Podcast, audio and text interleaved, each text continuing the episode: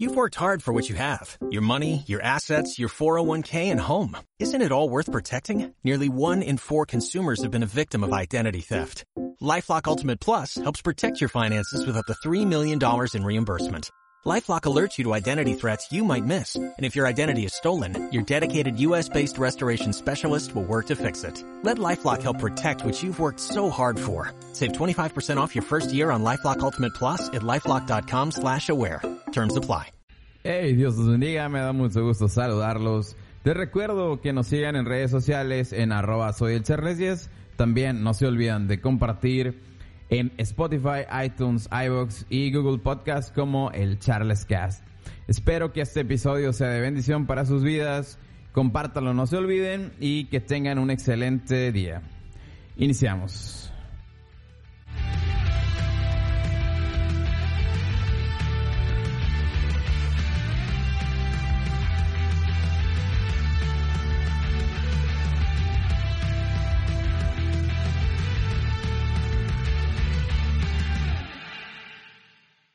Hola, ¿cómo están? Me da mucho gusto saludarlos. Eh, gracias por sus vidas.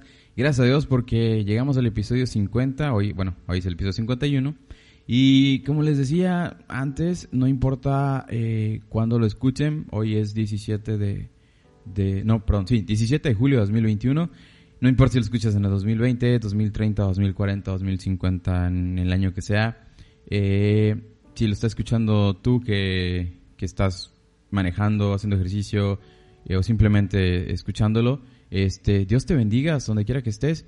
Y también si alguno de, de mis hijos, nietos, bisnietos o tatara, tatara, están escuchando este mensaje, eh, porque como les digo, no sé hasta cuándo vayan a quedar estos audios, eh, pues les mando un saludo de su abuelo, tatarabuelo, padre o, lo que aplique para ti. Y bueno, hoy vamos a hablar de un, un tema que habíamos puesto, igual que habíamos puesto los, el tema de What If y Caballo de Troya. ¿Y de qué se refiere este tema? Habíamos puesto en, Instagram que íbamos a hablar de, uno que se llama El Faro, pero ese lo dejaremos para otra ocasión, eh, ya que este mensaje ya había, Dios me recordó que ya me había dicho de este mensaje.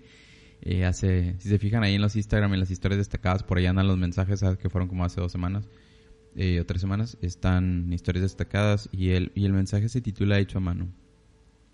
¿Y qué significa hecho a mano? Creo que, eh, bueno, no sé si en, más lugares eh, lo, lo, lo, lleguen a utilizar esta frase, pero cuando alguien le dice a otro, eh, ay, te crees hecho a mano o algo así, a lo mejor es una frase rara que solamente yo utilizo, pero por eso lo digo en texto por si nadie más sabe qué significa. Eh, es como cuando crees que no te vas a equivocar, como cuando te, tienes un aire de grandeza, como soberbia o cualquier, cualquier cosa parecida. Y esta es una de las cosas que son más complicadas y más difíciles para una persona que ama a Dios.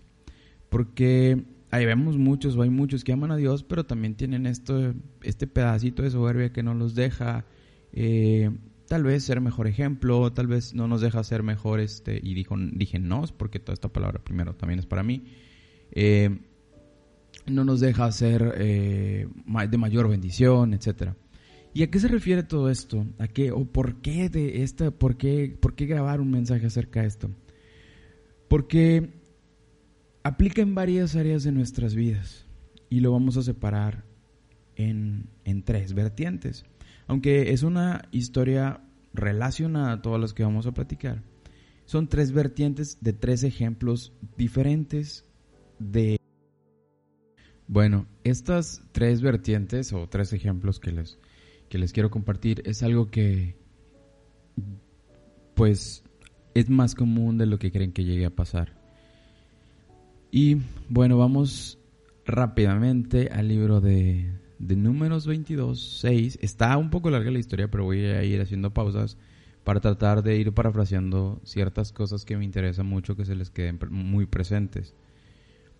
Más o menos les, a lo mejor ya todos conocen esta historia, pero para el que no, le invito a que abra su Biblia o su celular en el, libro de números 22, 6. Si vas manejando, obviamente no lo hagas, no agarres el celular, te van a multar. Yo te lo leo. Pero vamos a, número 26, dice, ven pues, ahora te ruego, maldíceme este pueblo, porque es más fuerte que yo. quizá yo pueda irlo y echarlo de la tierra, pues yo sé que el que tú bendigas será bendito y el que tú maldigas será maldito. Fueron los ancianos de Moab y los ancianos de Madián con las dádivas de adivinación en su mano y llegaron a Balaam y le dijeron las palabras de Balac, que es lo que les había que es lo que dice en el 6, por eso empecé un poco después. Y le dijeron las palabras de Balac y les dijo, reposad aquí esta noche y yo os daré respuesta según Jehová me hablare. Así los príncipes de Moab se quedaron con Balaam. Y vino Dios a Balaam y le dijo, ¿qué varones son estos que están contigo? Y Balaam responde a Dios, Balac, hijo de Zippor, rey de Moab, ha enviado a decirme, he aquí, este pueblo que ha salido de Egipto cubre la faz de la tierra. Ven pues ahora y maldícemelo, quizá podré pelear contra él y echarlo. Vamos a hacer una pausa aquí. Primero, ¿quién era Balaam? ¿Quién era Balac? ¿Y por qué estaba pasando esto? Bueno, el, pueblo de Israel se llega a donde, a donde está este rey, Balac. Entonces ellos se espantan mucho y dicen, no, pues nos, va, nos van a arrasar a todos. Pero eh, yo conozco a alguien, dicen, yo conozco a alguien que si lo maldice, pues él maldice, eh, eso es maldito, y si bendice, pues eso va a ser bendito. Entonces, si logramos que esta persona, o sea, Balaam, maldiga al pueblo de Israel, entonces lo que va a pasar es que vamos a salir en campaña contra ellos, a pelear contra ellos y les vamos a ganar. Pero, ok, está bien, Balak pensaba eso. Pero ¿quién era Balaam? Balaam conocía al pueblo de Israel. Primero, primero Balaam hablaba con Dios. Luego entramos en, en quién es Balaam. Pero Balaam estaba hablando con Dios y claramente Balaam sabía quién era el pueblo de Israel. Pero aquí les va un pequeño detalle entre líneas que les soy honesto. Mm, eh, entendí el punto, pero cuando leí el comentario bíblico, que les recomiendo que lo lean, eh, el comentario bíblico de Matthew Henry, eh, está muy bueno y ahí pueden entender como que le entre líneas porque vienen de las traducciones, etc. fíjense esto.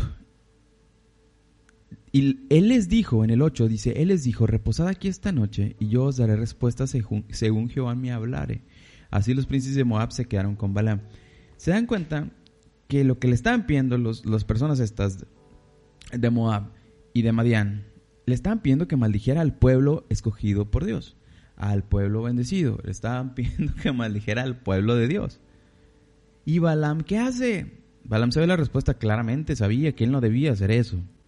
Y le importa que él sabía, no, él les dice, esperen, a lo mejor me, Dios, eh, a lo mejor me da Dios permiso de hacer algo que pienso yo que está mal, pero pues quién soy yo para pensar que está mal hacer cosas. ¿Y a qué me refiero con esto? Claramente eh, Balaam sabía que eso no iba a ser permitido por Dios. Eh, no le pides a Dios permiso para pecar. ¿Sí me explico? ¿Y qué debió haber hecho él? Simplemente rechazar eso hay cosas, mira, hay cosas que, te van a pasar, que me, por ejemplo a mí me han pasado cosas donde te cuesta discernir un poco el de qué hacer o qué no hacer. Pero hay otras cosas que tú tienes que tener súper claro qué está bien y qué está mal y no llamar a lo bueno a lo bueno malo y a lo malo bueno. Eso es lo que tú debes saber.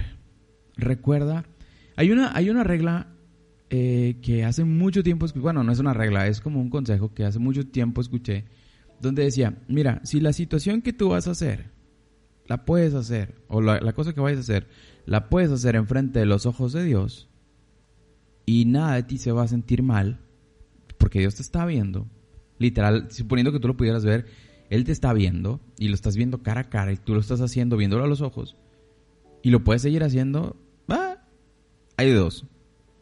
o ya no te importa, o no está mal lo que estás haciendo. ¿Sí? Pero si algo te reargüe, algo te dice, ay, como que no me siento bien haciendo esto, ay, como que esto no sé, entonces, ¿para qué lo estás haciendo? ¿Me explico? Por ejemplo, imagínate, imagínate que tienes un novio o una novia, vamos a poner ese ejemplo, ¿no? Eh, y, y dices, ay, ¿sabes qué? Pues mira, no pasa nada si hacemos esto otro, ay, mira, yo creo que esto está bien, ay, yo creo que esto sí está permitido, yo creo que esto, y empiezas a meter cosas que nada que ver, que sabes perfectamente que no están permitidas ante los ojos de Dios, pero dices, eh, como que dirían, se te cauteriza la conciencia y no te importa, o, pides perdón, eh, o dices, no, mira, yo creo que que Dios sí nos da permiso de hacer esto. Vamos a preguntarle a Dios si nos da permiso y mañana bien, bien orados, bien ayunados, pedimos si Dios nos da permiso de hacer esta situación que sabemos los dos que está mal, que la Biblia dice que está mal, pero vamos a pedir, vamos a pedir llanza. ¿Nunca les ha pasado eso?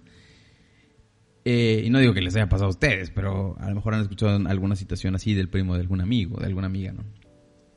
Ese es el punto que está, en el que estaba Balaam. Balaam sabía que no, iba y no, podía o no debía maldecir al pueblo de Dios porque era el pueblo, bendecido. Pero sin embargo, él no, rechaza, no aborrece la situación y él dice, ah, fíjense, voy a preguntar, déjame ver qué me dice, capaz que dice, sí, sí, vamos, vamos, ve, ve, no pasa nada, eh, yo, yo, te, yo voy contigo. No, ¿verdad? Seguimos con el 12. Dice, entonces dijo Dios a Balaam, fíjense, aquí está la respuesta, obviamente, no vayas con ellos ni maldigas al pueblo, porque bendito es. Así Balaam se levantó por la mañana y le dijo a los príncipes de Balac, volveos a vuestra tierra, ahora sí ya bien ungido, porque Jehová no me quiere dejar ir con vosotros. Fíjense, hasta en esas partes, porque Jehová no me quiere dejar ir con nosotros. Yo sí quiero, pero, pero pues no me dejan. Pues, ¿cómo, voy a hacer esto? ¿Cómo, cómo, cómo crees que lo haga? Pues yo sí quiero, pero no me dejan. Yo también tengo reglas. No, no sé si me explico. En eso le estaba diciendo.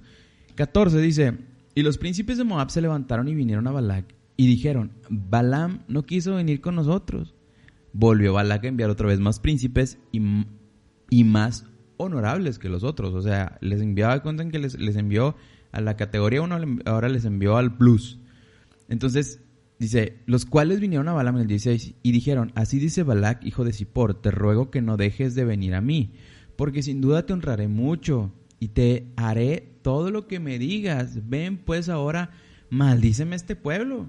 Y Balaam respondió y dijo a los siervos de Balac, aunque Balac me diese su casa llena de plata y oro, no puedo traspasar la palabra de Jehová mi Dios para hacer cosa chica ni grande. Os ruego por tanto ahora Fíjense lo que dice otra vez. No lo voy a hacer, pero déjenme preguntarle. ¿sí? Os ruego, por tanto, ahora que reposéis aquí esta noche, para que yo sepa qué me vuelve a decir Jehová. Él sabía lo que le iba a decir Dios. Él lo sabía.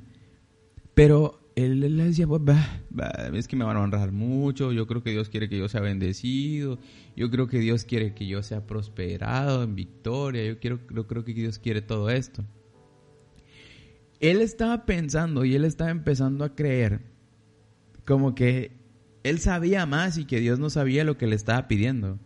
O sea, como que, Dios, ¿estás seguro que estás escuchando bien mi, mi, mi, cosa esta? O sea, esta situación que estoy viviendo. Porque seguramente, mira, es que tú no estás viviendo aquí, claro, como tú vives donde hay un, hay un, hay un, hay unas calles de oro, donde todo, donde, donde no falta el dinero, pues, pero aquí yo, Señor, ¿qué cómo, Dios? ¿Qué cómo? ¿Cómo no voy a ir a hacer aquella cosa que me están diciendo que haga? ¿Cómo no voy a ir a hacer aquello que esto? ¿Cómo, cómo voy a hacer? Etcétera. Situación, la que tú quieras. Pero Dios no le estaba dando la, Dios no le estaba dando la, eh, la, luz verde. De hecho, ni siquiera se la tendría que preguntar en ese punto, porque sabía él que no iba a, no, no, iba a, a, lograr nada preguntando, porque no iban a mal, el pueblo de Dios no iba a ser maldecido, y menos por, en, en ese punto, y en, ante esa situación.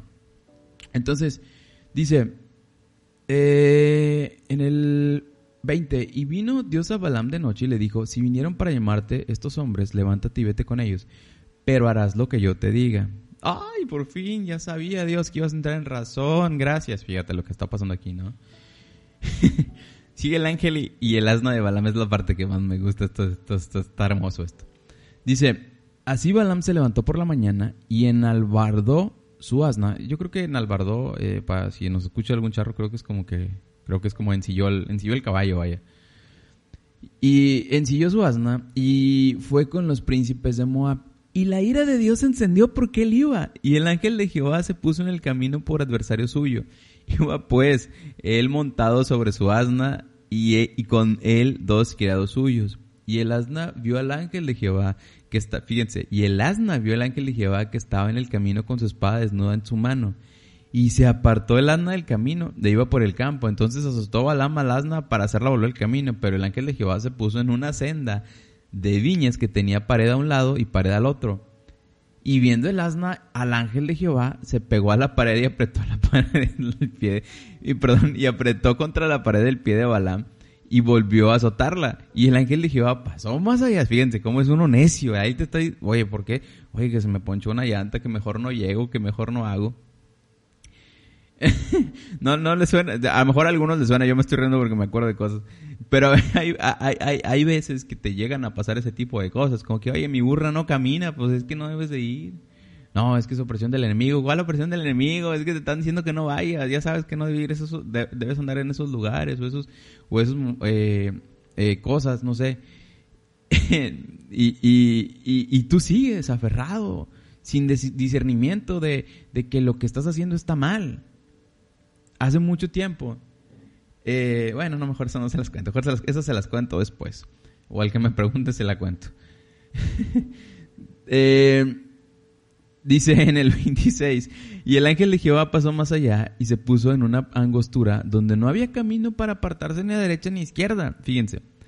Y viendo el asna, el, al ángel de Jehová se echó debajo de Balaam y Balaam se enojó y azotó al asna Imagínense, pobre burrita, eh, ella sí oraba y ayunaba y todo, y, y el, y el eh, ingrato de agarrando la palazos. Ella sí estaba, el, burrito, la burrita sí estaba, bueno, marqué como Nazna, eh, sí, ella estaba viendo al ángel y el ángel se le estaba apareciendo. Y dijo, dice, y Balaam respondió, ¿por qué te has burlado de mí? Ojalá tuviera una espada en la mano y ahora te mataría. Y el asna dijo a mm, a ver, a ver, ¿cómo? ¿No soy tu asna? Sobre mí has cabalgado desde que tú me tienes hasta este día. He acostumbrado a hacerlo así contigo. Y él respondió, no. Entonces Jehová abrió los ojos de Balaam y vio al ángel de Jehová que estaba en el, en el camino. Y tenía su espada desnuda en su mano. Y Balaam hizo reverencia y se inclinó sobre su rostro. Fíjense una parte en esto que está muy importante. Eh, ¿Cómo te puedo explicar?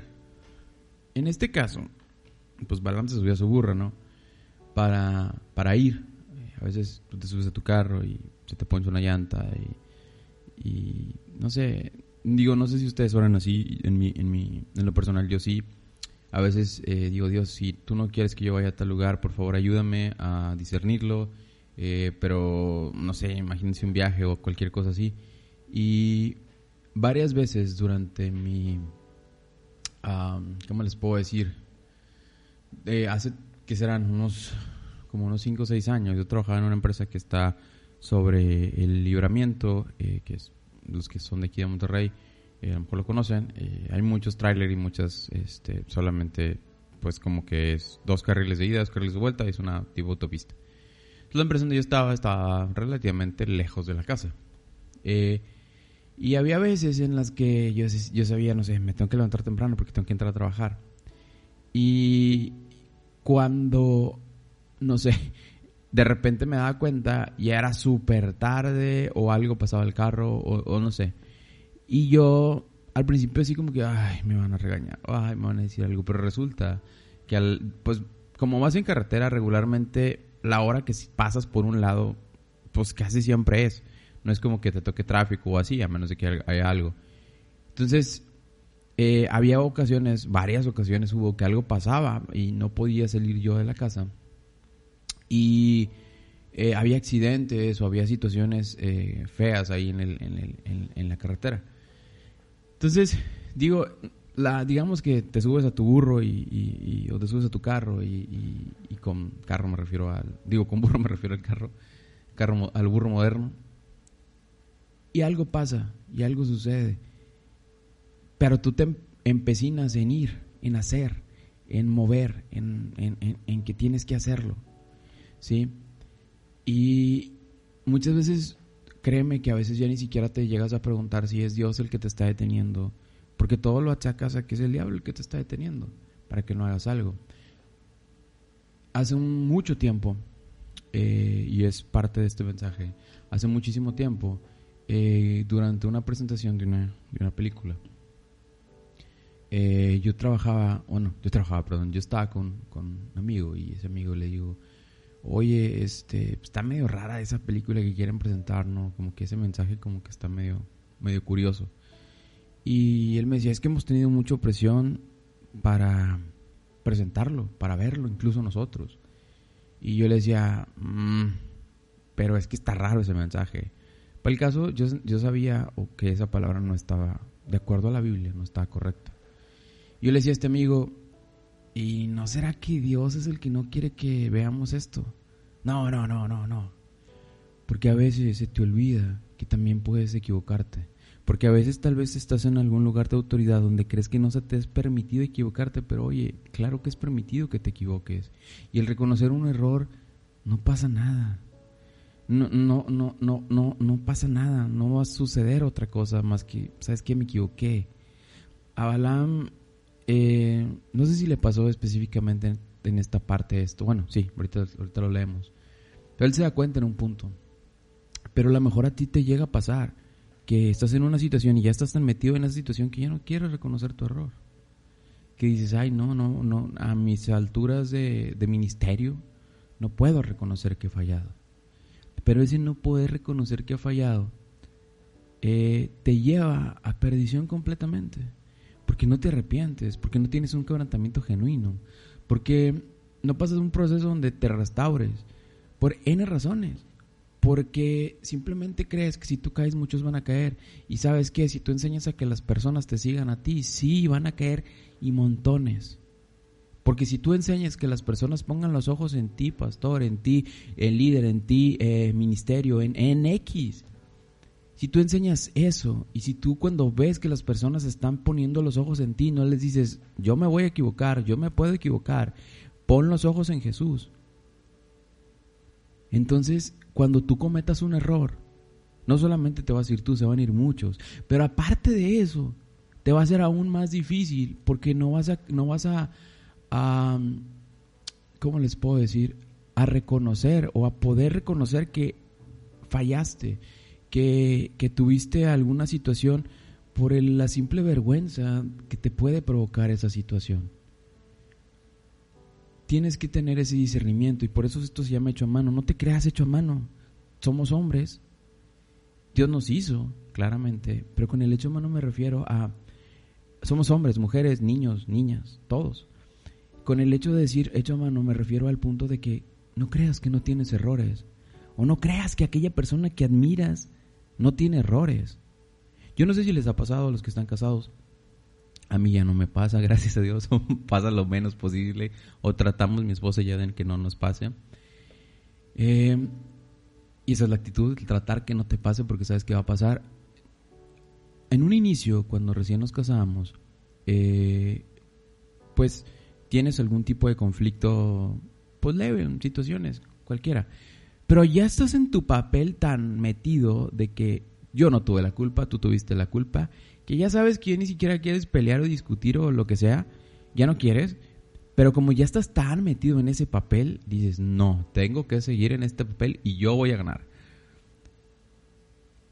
Eso te puede llevar a la perdición, porque si ninguno de los dos quebranta, pues, bah, ¿cómo te digo que va a acabar eso? Y es igual en estas situaciones, es igual en el pecado. El pecado va a salir a la luz, la situación va a salir a la luz en algún punto u otro.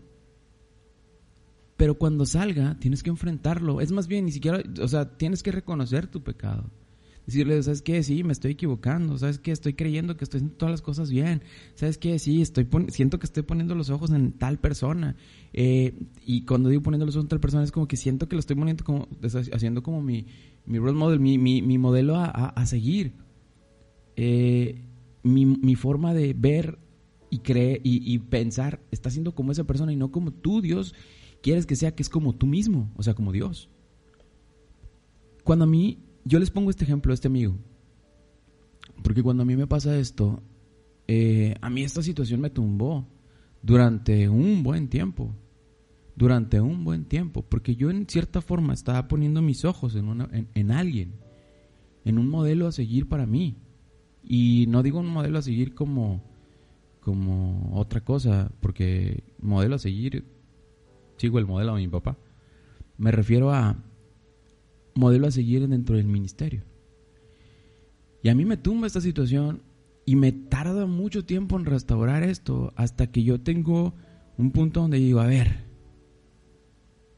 ¿qué me está pasando? Yo fui enseñado de esta manera. Y a mí lo que me causaba un shock al inicio fue que una, alguien a quien de cierta manera yo admiraba además, eh, de repente dijera cosas que no eran las cosas que yo creía o que se me había enseñado a mí por, otros, por otras personas que, que eh, a través de la, de la Biblia que yo debía creer. Yo sigo orando por este amigo, la verdad, mi mejor, eh, mis mejores eh, deseos, toda bendición que sea con él, que Dios bendiga, prospere todo. Y sigue siendo mi amigo, yo lo sigo considerando mi amigo. Pero él era una persona a la que, de cierta manera, yo estaba poniéndola mucho más allá de lo que debía poner a una persona. Como si no se equivocara, como si no fuera imperfecto. Y realmente es que todos somos imperfectos. Y si tú que estás de aquel lado, alguien te sigue y, y no tratas de que sigan primero a Jesús que a ti, Recuerda, a ti no tienen que obedecer, se tienen que sujetar a ti, pero no ser sumisos a ti. Porque cuando se sujetan a ti están obedeciendo a la figura de autoridad que Dios puso sobre ellos. Pero cuando son sumisos a ti significa que ya perdieron identidad de cierta manera de poder ellos preguntarle a Dios también la respuesta para saber qué es lo que tienen que hacer. Porque del que no debemos de dudar de una respuesta es de Dios. Del hombre sí, y de cualquiera. No importa su nivel jerárquico dentro de ningún lado. Toda palabra tiene que ser examinada, porque parte de esto, si el diablo usó a Pedro, puede usar a... Si el diablo usó a Pedro, puede usar a cualquier persona, y eso es algo que debes de tener bien en claro. Y, y bueno, en este caso, la situación estaba pasando, que le estaba pasando a Balaam, era... Eh, él estaba, de cierta manera, coqueteando con una tentación que tenía de bendición, con una situación que claramente él sabía que no debía, que claramente él sabía que no debía permitir. Pero fíjense, esto, todo esto, a veces el burrito, a veces alguien que no consideras y con esto vas, vas, a toparte así, personas. Como les decía, a lo mejor en esta historia yo era el burrito, ¿no?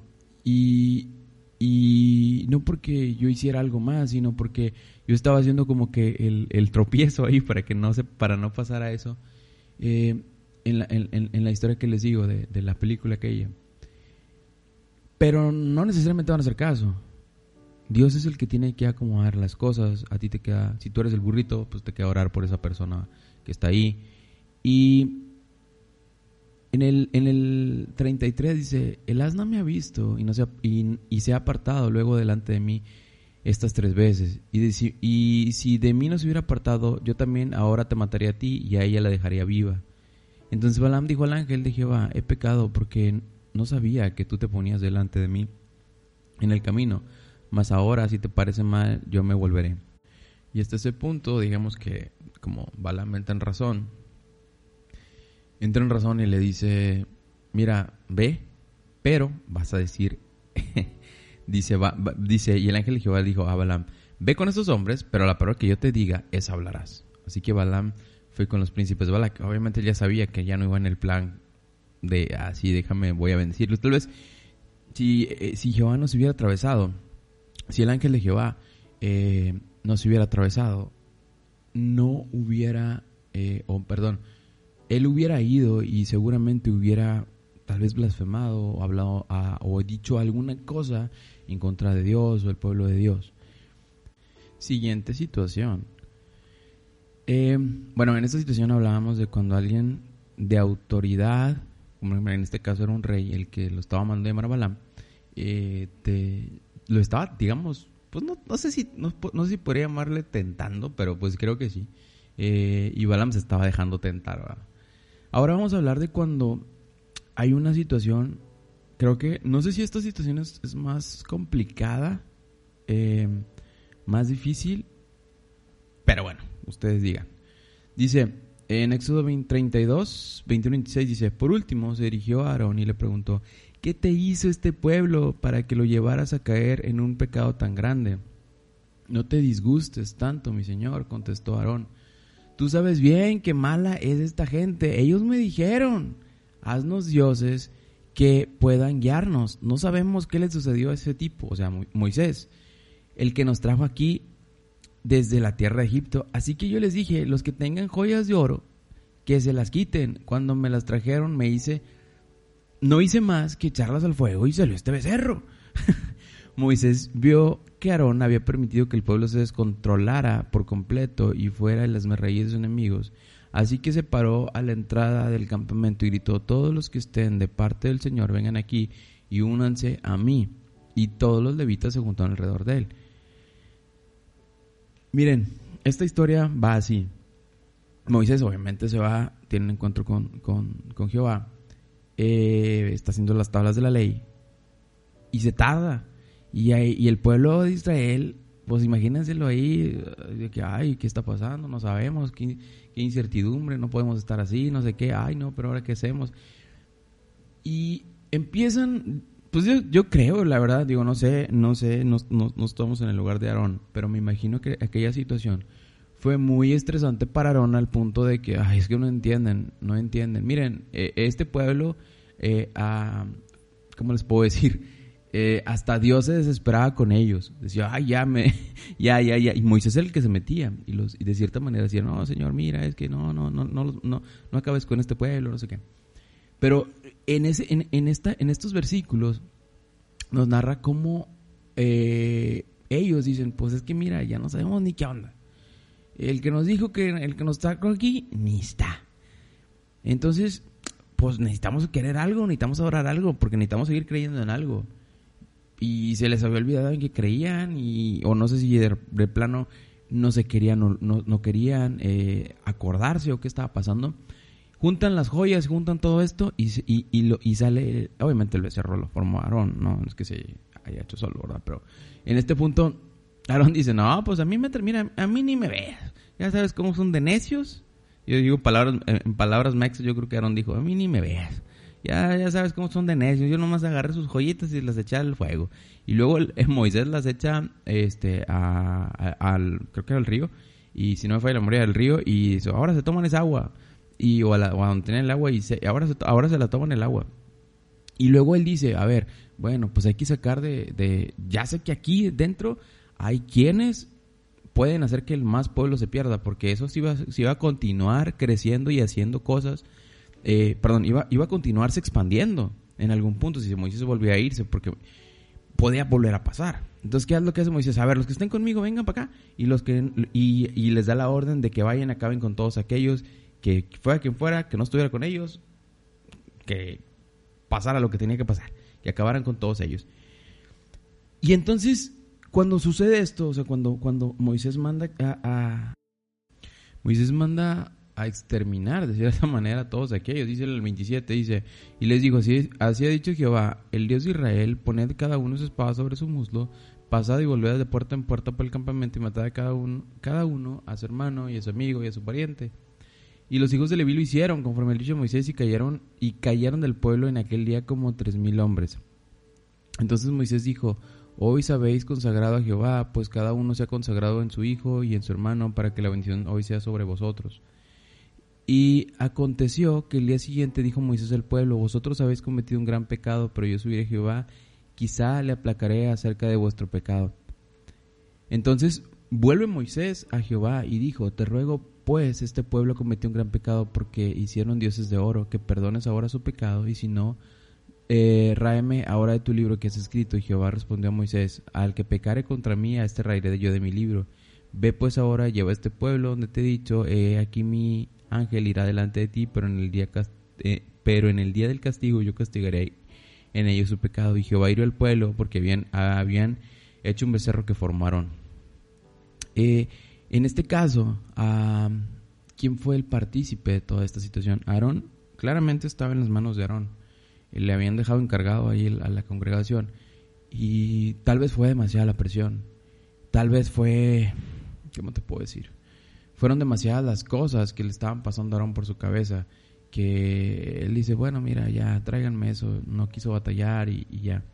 Ten cuidado, ten cuidado, porque mira, si te dejan a ti encargado de un lugar, tú puedes ser como un Moisés o como un Aarón.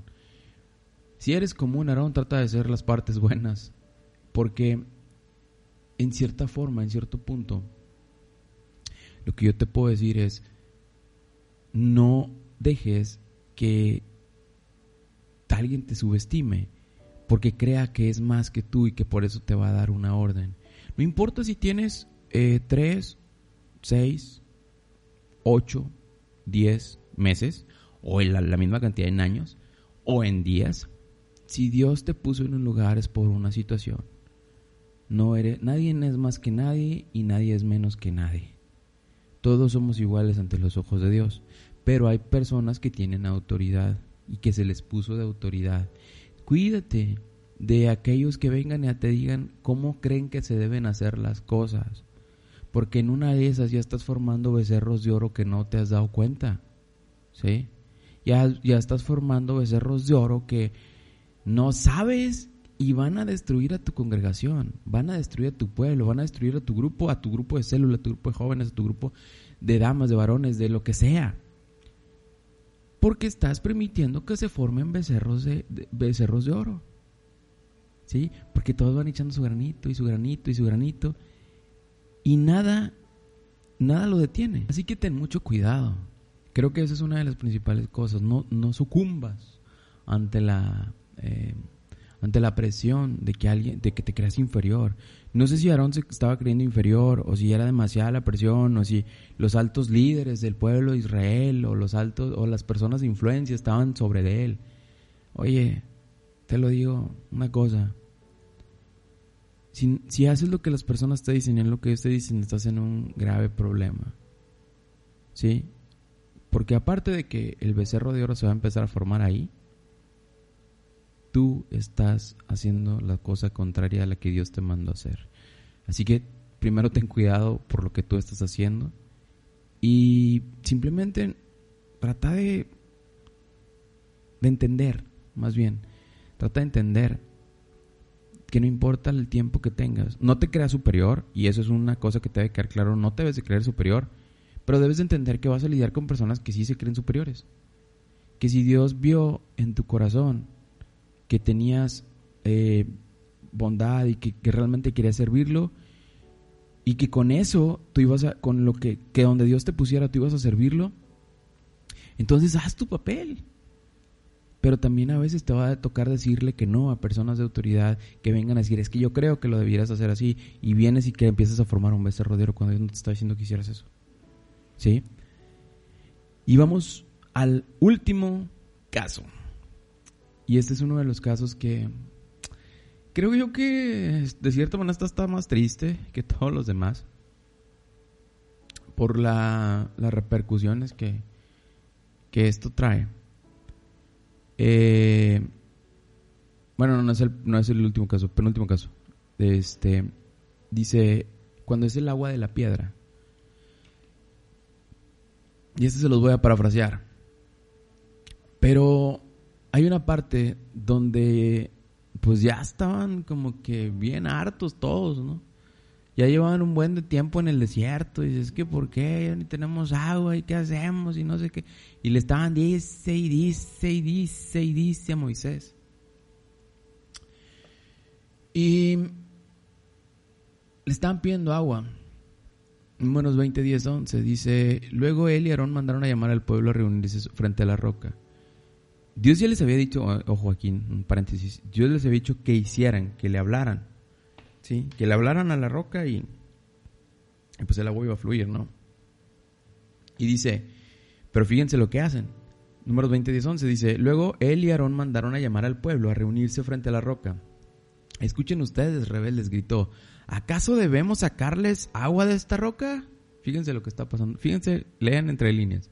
Enseguida Moisés levantó su mano y golpeó la roca dos veces con la vara y el agua brotó a chorros, así que toda la comunidad y sus animales debieron hasta saciarse. Pero fíjate lo que dice aquí. ¿Acaso debemos sacarles agua de esta roca? Primero, Dios les había dicho, háblale a la, a la piedra, no le pegues. Y lo dice en esta parte cuando está hablando de sacarles agua, él se estaba de cierta manera atribuyendo lo que estaba haciendo, no le estaba dando la gloria a Dios. ¿Y cuál es la repercusión de esto? Que Moisés no entra en la tierra prometida. Ante la presión de agentes externos, aquella bendición por la que Moisés estaba peleando durante tanto tiempo y pasó tantos calores, fríos y todo lo que quieran haber pasado en el desierto, se había desaparecido para siempre. Porque no sabía, no supo en ese momento resistir a eso. Tal vez ya estaba súper harto, tal vez, lo, tal vez lo dijo como, este pueblo tiene que entender que yo tengo autoridad, porque ya no les está quedando claro. Y cuando te empiezo a atribuir cosas que no son tuyas, uh, cuidado. Y bueno, mis hermanos, una última cosa es, en este caso, y se los les doy un, breve resumen, cuando el primer caso de la burrita de, de, de, Balaam es cuando alguien de autoridad viene, ¿no? En el segundo caso, que es el agua de la piedra y, y, el becerro de oro, es cuando ante la presión, digamos, vamos a llamarle presión social, pierdes las bendiciones, ¿sí? Y este tercer caso es, creo que, el desenlace es bueno, pero ¿y qué si hubiera pasado otra cosa? Lucas 15, 11, 17 dice, un hombre tenía dos hijos. El hijo menor le dijo al padre, quiero, dice, perdón, para ilustrar mejor esa enseñanza, Jesús les contó la siguiente historia. Un hombre tenía dos hijos. El hijo menor le dijo al padre, quiero la parte de mi herencia ahora, antes, que, antes de que mueras. Entonces el padre accedió a dividir sus bienes entre sus dos hijos. Pocos días después, el hijo menor empacó sus pertenencias y se mudó a una tierra distante, donde derrochó todo su dinero en una vida desenfrenada, al mismo tiempo que se le acabó el dinero. Hubo un gran, una gran hambruna en todo el país y él comenzó a morirse de hambre. Convenció a un agricultor local de, lo que, de que lo contratara y el hombre lo envió al campo para que pudiera comer a sus cerdos. perdón, para que diera de comer a sus cerdos, no que se comiera los cerdos, para que diera de comer a sus cerdos. El joven llegó a tener tanta hambre que hasta las algarrobas con las que alimentaba a los cerdos le parecían buenas para comer, pero nadie le dio nada. Cuando finalmente entró en razón, se dijo a, sí mismo, en casa hasta los jornaleros tienen comida de sobra y aquí estoy yo muriéndome de hambre. En esta parte, lo que les quiero eh, tratar de transmitir es la parte donde el hijo dice, mira, yo ya estoy listo. Yo mí no me, el pecado no me tienta, el pecado no me hace nada, yo quiero todo lo que yo quiera y yo puedo hacer lo que yo quiera porque yo soy libre de hacer todo. Sí, eres libre. Todo, de hecho, todo te puede, todo te puede ser lícito, pero no todo te va a edificar. Puedes hacer lo que quieras, la salvación es personal y el camino hacia la salvación es personal. Haz lo que tú necesites hacer. Pero el hijo pródigo tuvo la oportunidad de arrepentirse, de volver a la casa del padre, pero nada te garantiza que tú tengas esa misma oportunidad. No te sientas, no te sientas que ya sabes todo, no te sientas que conoces todo y no ignores a las burras que a veces te hablan, porque tal vez te topas más burros o más burras en tu camino y por el hecho que los consideres inferiores, no te estás dando cuenta de que tienen una palabra de bendición para tu vida. No te estás dando cuenta que estás subestimando no solamente eh, lo que eh, lo que Dios quiere hacer en tu vida, sino lo que tú pudieras estar llegando a hacer y que no haces porque crees que ya sabes o conoces todo.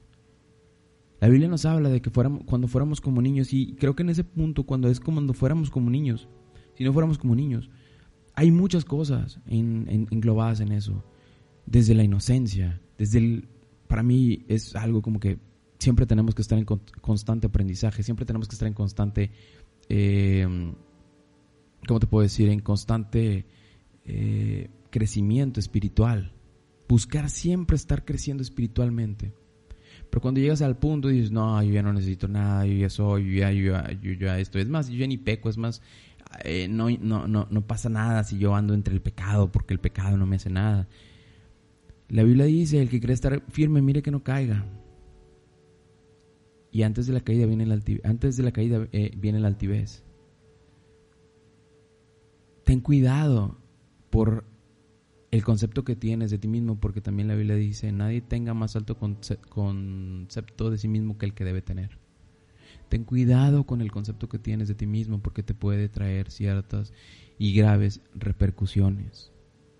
Estás a tiempo, estás a tiempo de cambiar eso, de no creer que estás hecho a mano, tal vez sí, eh, eres muy bueno en lo que haces, sea lo que sea que hagas, pero eso no significa que no necesites de vez en cuando o siempre o constantemente, eh, escuchar a otros, escuchar la palabra de otros, escuchar que hay, no sé, o simplemente que alguien ore por ti, que alguien ministre, o reconocer simplemente que te equivocaste, no está mal, no está mal. Entonces, tú sabes en qué punto quieres estar. Tú sabes si le haces caso a las burritas, a los burritos. Tú sabes si cedes ante la tentación y terminas creando becerros de oro, pegándole a la piedra. Tú sabes, porque como les digo, el camino a la salvación es personal y solo cabe el que lo va transitando. Tú sabes, para casos prácticos. Y bueno, mis hermanos, hasta aquí y hasta la próxima. Los veo y Dios los bendiga. Bye. Ah, pues sí, no se olviden de compartir, compartir y compartir. Dios los bendiga y nos vemos en el siguiente episodio. Hasta la próxima. Bye.